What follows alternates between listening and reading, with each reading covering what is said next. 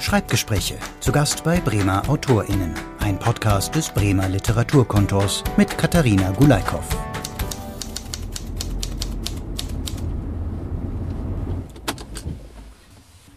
Ja, und da sind wir heute auf dem Land, im Bremer Umland, bei einer Krimi-Autorin, die auch Gruselgeschichten schreibt.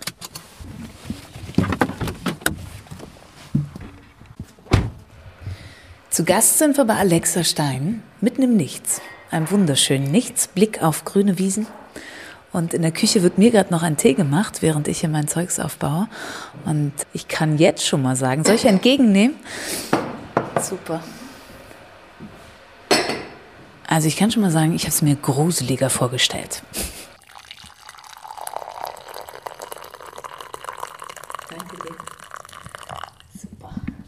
Tee schmeckt auf jeden Fall schon. Jetzt noch mal ganz offiziell. Herzlich willkommen. Also ich heiße mich selber willkommen bei dir. Zu Gast bin ich ja bei Alexa Stein. Schön bei dir zu sein. Ja, ich freue mich, dass du da bist. Bei mir hier auf dem Plattenland. Genau, man guckt so wunderbar ins Grüne rein. Ich habe gerade schon gesagt, während du Tee gemacht hast, ich hätte es mir ja ein bisschen gruseliger bei dir vorgestellt. Also nachts kann es hier schon ziemlich gruselig sein, wenn der Vollmond scheint und hier so ein Eulen schreien und so. Bleiben wir mal bei der Optik deines wunderschön gelegenen Hauses. Wäre eher Rosamunde Pilcher als Gruselgeschichten die, die du ja hauptsächlich verfasst, oder? Wo holst du dir deine Inspiration her?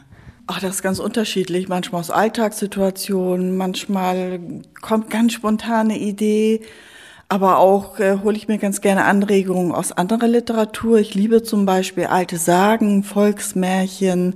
Da kann man ganz viel Stoff draus gewinnen.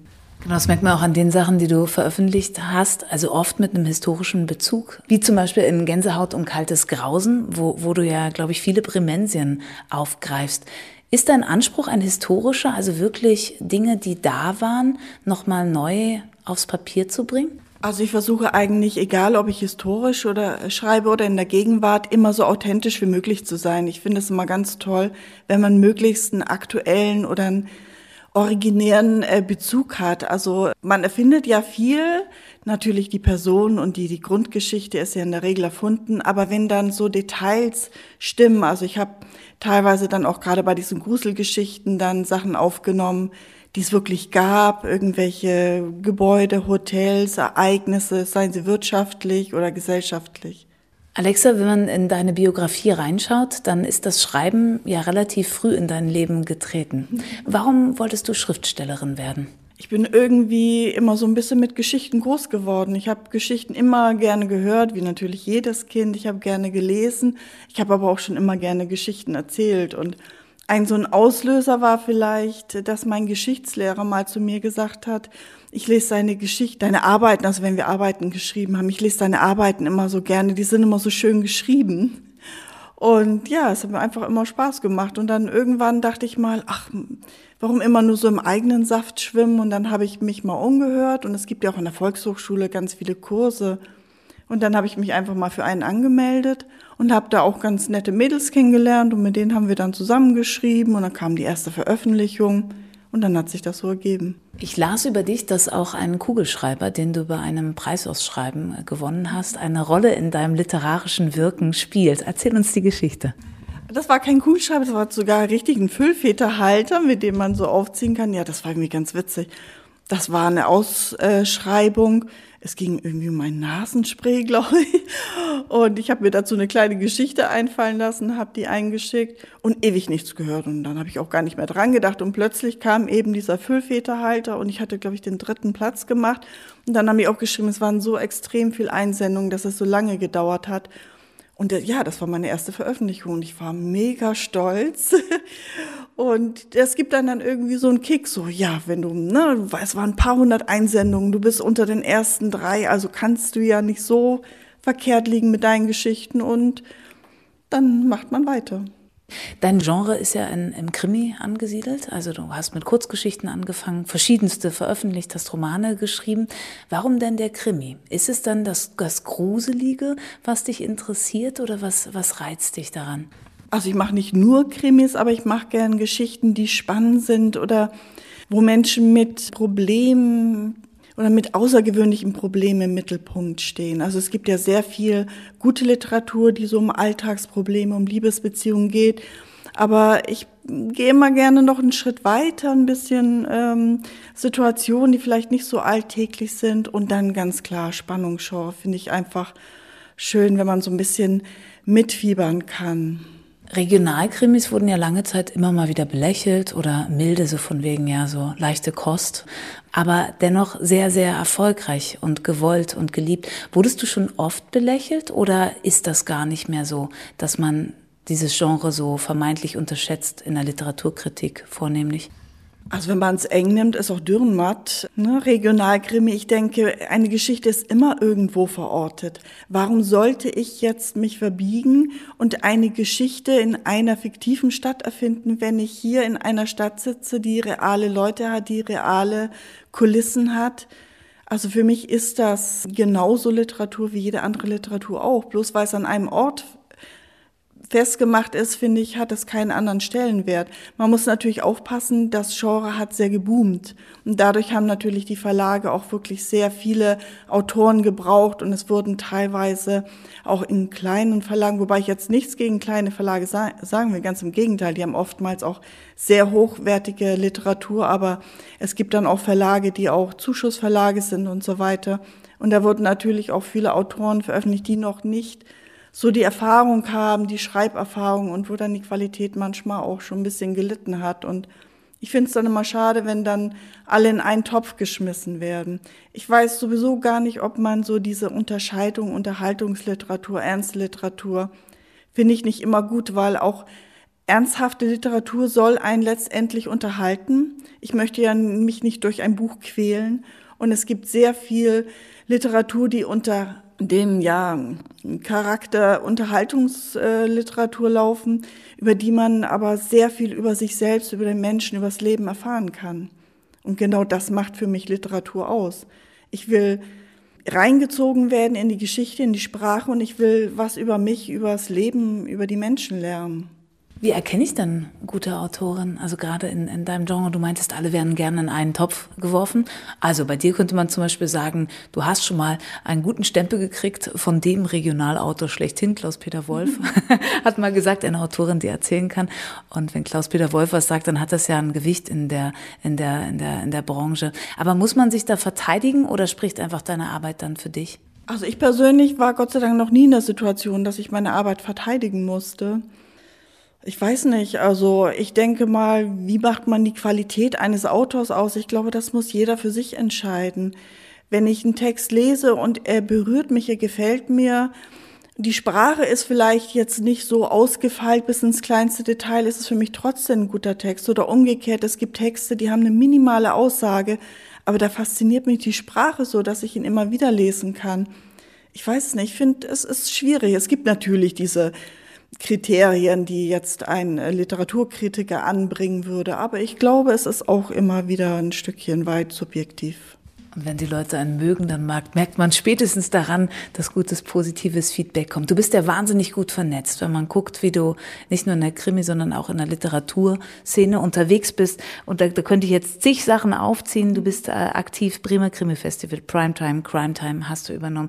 Du bist bei den mörderischen Schwestern aktiv, ein bundesweites Netzwerk von Frauen, ähm, die die Kriminalliteratur fördern wollen. Allein, ich habe es gelesen, kann es gerne aktualisieren, hier in Niedersachsen und Bremen sind es über 50 Autoren, die sich da zusammengefunden haben. Warum findest du diesen Austausch so wichtig? Also man sitzt ja sehr viel alleine im stillen Kämmerchen und brütet sich Geschichten aus und Literatur ist heutzutage ja mehr als nur Schreiben. Es gibt Lesungen, es gibt alle möglichen Veranstaltungen rund um die Literatur.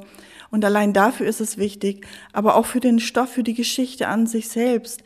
Irgendwann ist man so tief drin in einer Geschichte, man hat ja Bilder im Kopf und diese Bilder schreibt man nieder.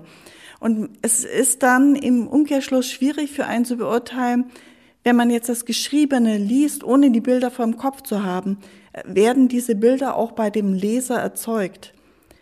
Und das finde ich, das kann man nur im Austausch mit anderen feststellen. Also ich persönlich schreibe zum Beispiel gerne sehr knapp. Also Ich versuche so viel wie möglich Informationen rauszulassen, sie nicht explizit dem Leser zu präsentieren, sondern der Leser muss sich die zwischen den Zeilen erschließen.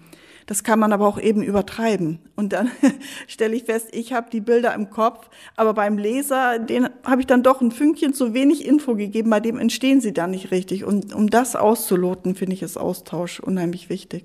Dann lass uns doch mal darauf gucken, wie du arbeitest. Wir sitzen jetzt hier an einem großen Tisch, Blick ins Grüne, Wohnzimmer im Hintergrund oder wir sind Teil des Wohnzimmers. Ist das der, der Raum, an dem du kreativ bist oder wo arbeitest du am liebsten? Also eigentlich arbeite ich hier erst, wenn die Geschichte im Kopf weitestgehend steht. Also ich brauche immer eine ganz lange Zeit, um mir erstmal Gedanken zu machen. Ich habe dann so Schnipsel im Kopf, die ein oder andere Figur, die ein oder andere fixe Idee. In der Regel ist es immer entweder eine Figur, die mich fasziniert, oder eine Idee.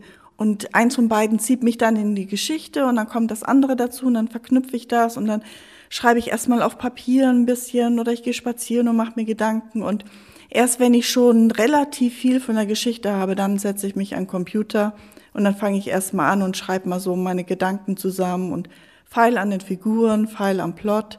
Und erst wenn das dann so im Grundgerüst steht, dann kommt also ein leeres Blatt und dann steht da erstes Kapitel und dann fange ich an zu schreiben. Es entsteht echt im Kopf. Ich würde ja schon wieder die Hälfte währenddessen vergessen. Einmal um die nächste Ecke gelaufen, Reh läuft vorbei. Ach Mensch, ne, was, was war denn da? Hast du da bestimmte Techniken oder schaffst du es wirklich, die Story so grob einfach bei dir zu behalten? Man hat ja heutzutage immer ein Handy bei sich. Und äh, da man ja unterwegs schlecht schreiben kann, ich bin einfach ein Fan dieser Diktierfunktion und ich habe ein Notizbuch auf dem Handy und dann spreche ich alles ähm, als Notiz rein. Ich kann diese Notizen, die werden ja dann auch richtig aufgeschrieben, also ich nehme es nicht als Audio auf, sondern die werden in Text umgewandelt und das sammelt sich dann und irgendwann verarbeite ich dann auch Teile daraus. Wie lange sitzt du an einem Werk? Kann man das so pauschal sagen oder kommt es wirklich sehr darauf an, wie der einzelne Prozess ist oder wie die Geschichte auch ist? Das ist wirklich sehr, sehr unterschiedlich. Also ich sage mal, von der Kurzgeschichte, die ich mal an einem Nachmittag geschrieben habe, weil es einfach kurz und knackig war und nur ein paar Seiten und man das im Kopf hat, bis Geschichten, die ich Jahre mit mir rumtrage, bis sie dann endlich was werden. Entweder weil mir noch ein zündender Gedanke fehlt oder weil es einfach ein Riesenprojekt ist. Mehr, also ein Buch mit mehreren hundert Seiten oder mehrere Bände und dann dauert das schon wenn du so am Schreiben bist, also mitten in deinem Prozess und bist entweder in einer Kurzgeschichte oder in einem Roman unterwegs, zeigst du dann zwischendurch schon was? Also verträgst du sozusagen, dass jemand draufschaut oder Kritik in diesem kreativen Prozess? Ganz klares Jein. es ist wirklich sehr unterschiedlich. Also es gibt Geschichten, die muss ich erstmal runterschreiben weil ich genau weiß, da werde ich noch ganz viel ändern. Es wird erstmal nur festgehalten und dann feile ich erstmal rum und dann zeige ich es jemandem. Es gibt aber auch Geschichten, da weiß, bin ich mir nicht so richtig klar, wie soll ich einsteigen? Von der Seite, von der Seite soll ich in Ich schreiben, in Er? Solche Sachen, so technische Sachen auch oft, da frage ich dann schon vorab. Oder ich frage einfach auch mal Leute nach einer Idee. Ich habe die und die Idee, was haltet ihr davon? Das kommt schon auch mal vor. Aber in der Regel ist es so, dass ich erst einen gewissen Stand haben möchte, wo ich äh, schon mal drüber gegangen bin, dass ich sage, okay, für mich ist es schon mal bis zum gewissen Grad okay und dann zeige ich es erst jemand, weil sonst fallen viele Dinge auch den anderen auf, wo ich, wo ich gesagt habe, ja, das wusste ich jetzt aber schon, das habe ich halt nur noch nicht korrigiert und das ist dann irgendwie einfach Zeitverschwendung. Ja, und dann ärgert man sich nachher natürlich, ja, weiß ich doch, ne? So ja, ungefähr. Ja. Wie kritikfähig bist du? Ich behaupte mal, ja, ich bin auf jeden Fall gut kritikfähig, weil Literatur ist Fallen, Fallen, Fallen und nur durch Kritik kommt man weiter. Ich finde nichts Schlimmeres als Autoren, die einmal Erfolg hatten mit einem Buch und dann die nächsten 10, 20 Jahre oder ihr ganzes Leben lang auf dieser Welle reiten, ohne sich ein Schrittchen weiterzuentwickeln. Also für mich ist Literatur, ist entwickeln, ist immer wieder ausprobieren, über den Tellerrand gucken, ist für mich ganz wichtig. Wie viele Geschichten trägst du immer so parallel mit dir rum? Oder ist es wirklich die eine? Du hast gerade gesagt, zwischendurch kann schon mal so eine Kurzgeschichte raus wollen. Wie läuft das in deinem kreativen Sammelbecken? Also ich kann nicht parallel an mehreren schreiben, aber ich habe immer mehrere Projekte so in der Warteschleife. Also es sind ja dann immer wieder mal Kurzgeschichten, die man dann schreibt. Aber wenn ich jetzt an einem längeren Projekt arbeite und ich muss jetzt eine Kurzgeschichte zwischendrin schreiben, dann unterbreche ich das wirklich. Und auch wenn ich an Kurzgeschichtenbänden arbeite, dann mache ich das peu à peu Geschichte für Geschichte. Also oft habe ich dann die Geschichten schon jeweils so als Mini-Plot festlegen, aber ich schreibe dann wirklich jede Geschichte für sich. Die muss abgeschlossen sein, zumindestens im ersten Entwurf. Und dann kann ich mich an die nächste Geschichte machen, weil ich lange brauche, bis ich mich in die Figuren, in das Setting wieder reingedacht habe. Und das kann ich nicht so. Ich mache jetzt bis neun Uhr mache ich die Geschichte und von neun bis zwölf mache ich die nächste Geschichte. Funktioniert bei mir nicht. Welche Beziehung gehst du mit deinen Figuren ein? Also ich muss sagen, dass ich alle meine Figuren mag, auch die, die nicht so gut sind. also man denkt ja immer, wenn man sich jetzt einen Mörder äh, ausdenkt, der wirklich äh, jemanden auf brutale Weise umbringt, der vielleicht noch nicht mal Reue über seine Tat empfindet, dass man den verabscheuen müsste, aber das ist komischerweise nicht so. Also selbst diese Figuren stehen mir nahe, weil zumindest bei meinen Figuren ist es so, auch wenn sie Schreckliches tun, sie haben immer eine Vorgeschichte und sie haben immer irgendwas erlebt, was sie zu dem gemacht hat, was sie sind. Und äh, ja, es sind so ein bisschen die eigenen Kinder und denen kann man nicht böse sein. Wie schön. Und dann müssen sie aber auch raus und in die Geschichte rein und äh, durch ihr Schicksal durch. Ne? Genau. Gucken wir mal in deine, deine Struktur rein. Du hast ja auch noch einen Lohn- und Brotjob. Wie viel Zeit bleibt dann für deinen literarischen Prozess? Also ich arbeite im Brotberuf ja nur 20 Stunden die Woche. Insofern kann man sagen, habe ich als Autorin auch einen Halbtagsjob.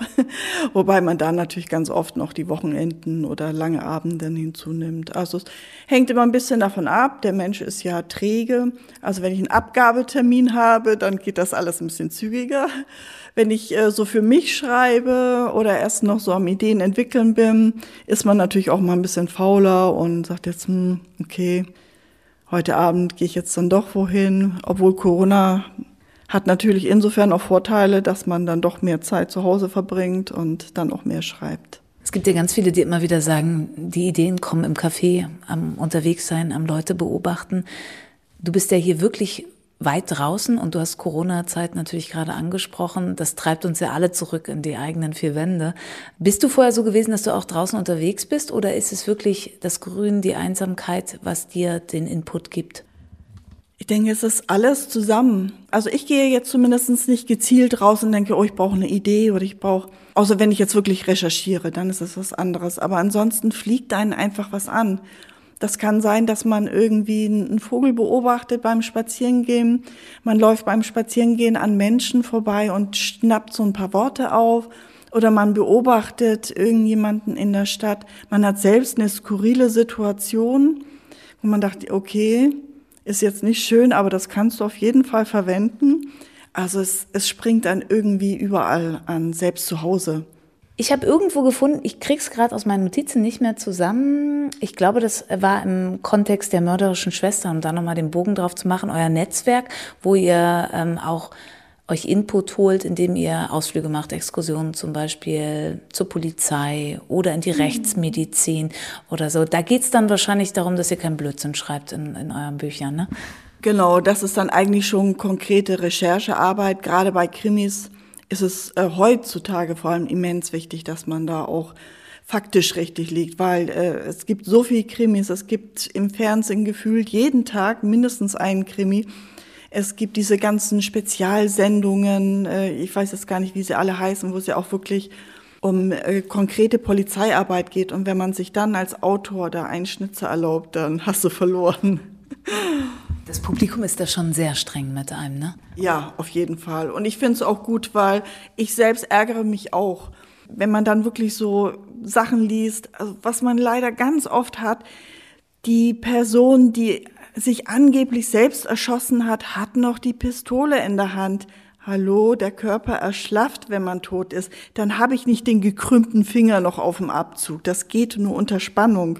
Und jeder sollte wissen, wenn ich tot bin, habe ich keine Spannung mehr im Körper oder solche Sachen, die dann einfach logisch sind, finde ich irgendwie ärgerlich ist, weil es reißt einen aus dem Lesen raus. Das Buch mag ja sonst wirklich gut sein, aber in dem Moment reißt es mich so aus dem Lesefluss raus. Okay, also wenn ich den nächsten Selbstmord inszeniere, weiß ich, die Pistole muss zur Seite fallen. Bist du denn selber auch Krimileserin oder liest du andere Sachen viel lieber? Ich lese eigentlich sehr viel querbeet, also auch gerne Krimis. Ich lese aber auch sehr gerne Fantasy, Horror, Grusel, aber auch gute, ernsthafte Literatur, wie man so schön sagt. Also eigentlich alles querbeet, Klassiker. Was ich auch noch über dich gefunden habe, ich glaube, es war auch auf den mörderischen Schwestern auf der, auf der Seite, da war eine Expertinnenseite und da stand bei Expertise bei dir, Katzen, Landleben und Controlling. Geht das in die Bücher ein oder ist das das, was, was dich ausmacht? Nein, das, das äh, hat eigentlich so ein bisschen intern Zweck, weil man hat ja oftmals so Fragen.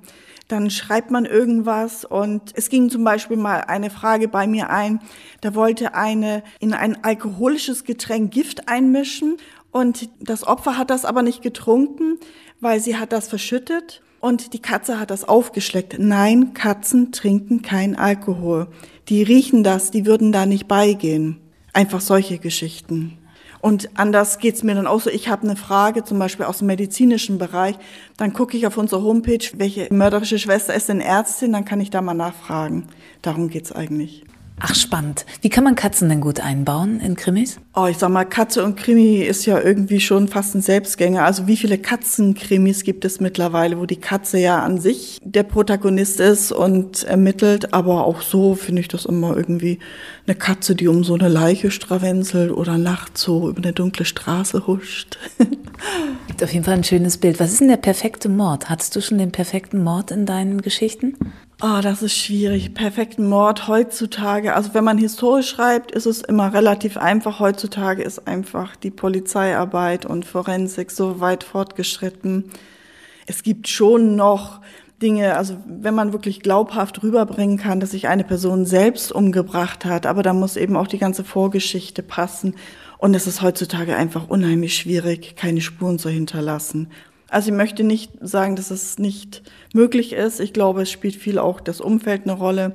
Wenn jemand krank ist, älter ist, dann gucken die Ärzte oftmals gar nicht so genau nach. Ja, der hatte sowieso Herzprobleme, ja, der war schon über 70.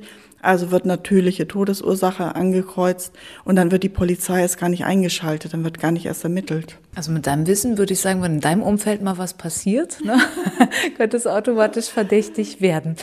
Die Autorin, die du jetzt bist, mit viel Zeit, mit vielen Geschichten, mit viel Veröffentlichungen, auch viele Auftritte, wenn es irgendwann mal wieder geht, in den unterschiedlichsten Möglichkeiten, ist es das, was du dir als dein literarisches Leben vorgestellt hast oder steht da noch ganz viel, was du gern machen möchtest?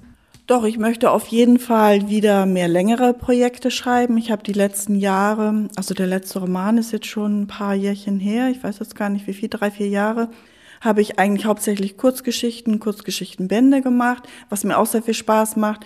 Aber jetzt äh, reizt es mich wieder, mal auch längere Projekte zu schreiben, wieder Romane schreibe was für ein Genre auch immer. Genau, Frage wäre natürlich, ist die Idee schon da?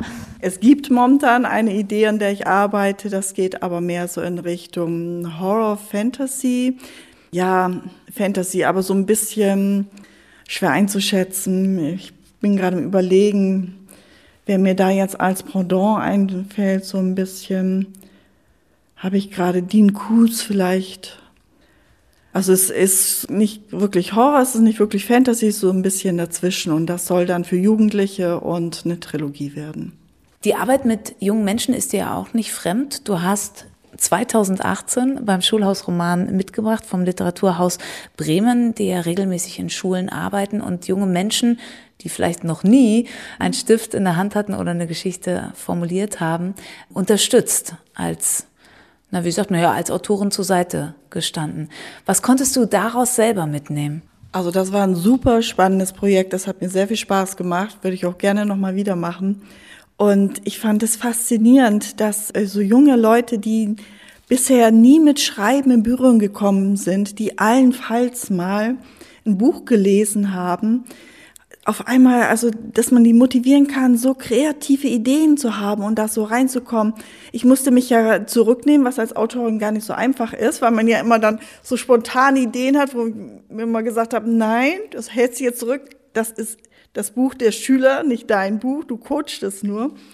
Aber ich fand das so toll, mit was für einer Faszination und mit was für einer Begeisterung und das zieht einen dann wieder so mit. Also dann dieses sich wirklich begeistern können fürs Schreiben, für die Figuren, die sind so lebendig geworden. Die Schüler sind mit den Figuren umgegangen, als wenn es wirklich so ihre Freunde wären, ne? also wenn die mit in der Klasse sitzen würden. Und das ist unheimlich wichtig beim Schreiben, dieses Lebendige und das Spaß daran haben. Was kann Literatur, also gerade solche Projekte äh, mit jungen Leuten machen? Was glaubst du? Ganz, ganz viel, glaube ich. Ich halte dieses Projekt für immens wichtig, weil gut, auf der einen Seite sagt man natürlich, oder ist das Hauptziel eine Schreib- und Leseförderung. Das ist die eine Sache. Was auch gut ist, was auch wichtig ist, aber was ich viel wichtiger finde und was dabei wirklich auch rumgekommen ist, dass diese Menschen fürs Leben gelernt haben. Die haben unheimlich viel Selbstvertrauen gewonnen. Die haben gemerkt, sie können was, sie können zusammenarbeiten, sie können zusammen Ideen entwickeln und diese Ideen, die kann man auch raustragen in die Welt, die werden auch wirklich anerkannt. Sie haben gelernt, dass sie keine Angst davor haben müssen, mit ihren Ideen in die Öffentlichkeit zu gehen, auf der Bühne frei zu reden. Also es ist unglaublich, was das für das Leben und für das Selbstvertrauen dieser äh, Kinder gebracht hat. Ach, wie toll.